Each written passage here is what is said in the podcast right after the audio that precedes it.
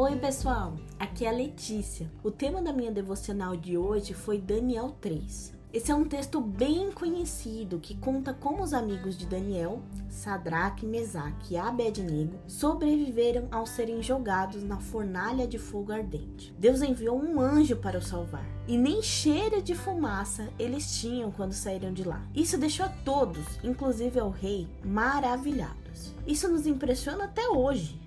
Mas esse capítulo é mais do que uma demonstração do que nosso Deus, Criador e Soberano, pode fazer. É um texto sobre o que nós deveríamos fazer: reconhecer Deus como nosso Senhor e Salvador, ainda que isso nos custe a vida. Ao serem ameaçados de uma morte horrível pelo rei Nabucodonosor, caso não se prostrassem e adorassem a imagem que ele fez para ele mesmo, os amigos de Daniel respondem: Se o nosso Deus, a quem servirmos, quiser nos livrar, ele nos livrará da fornalha e das mãos do rei. E mesmo que ele não nos livre, não prestaremos culto a outros deuses, nem adoraremos imagem. O Deus que pode livrar continua sendo Deus e sendo bom, ainda que ele, em sua soberana vontade, não nos livre naquele momento. Será que temos cultivado em nosso coração essa convicção que nos leva a amar a Deus sobre todas as coisas e professar seu nome a todo momento, mesmo em situações adversas? Que possamos buscar isso hoje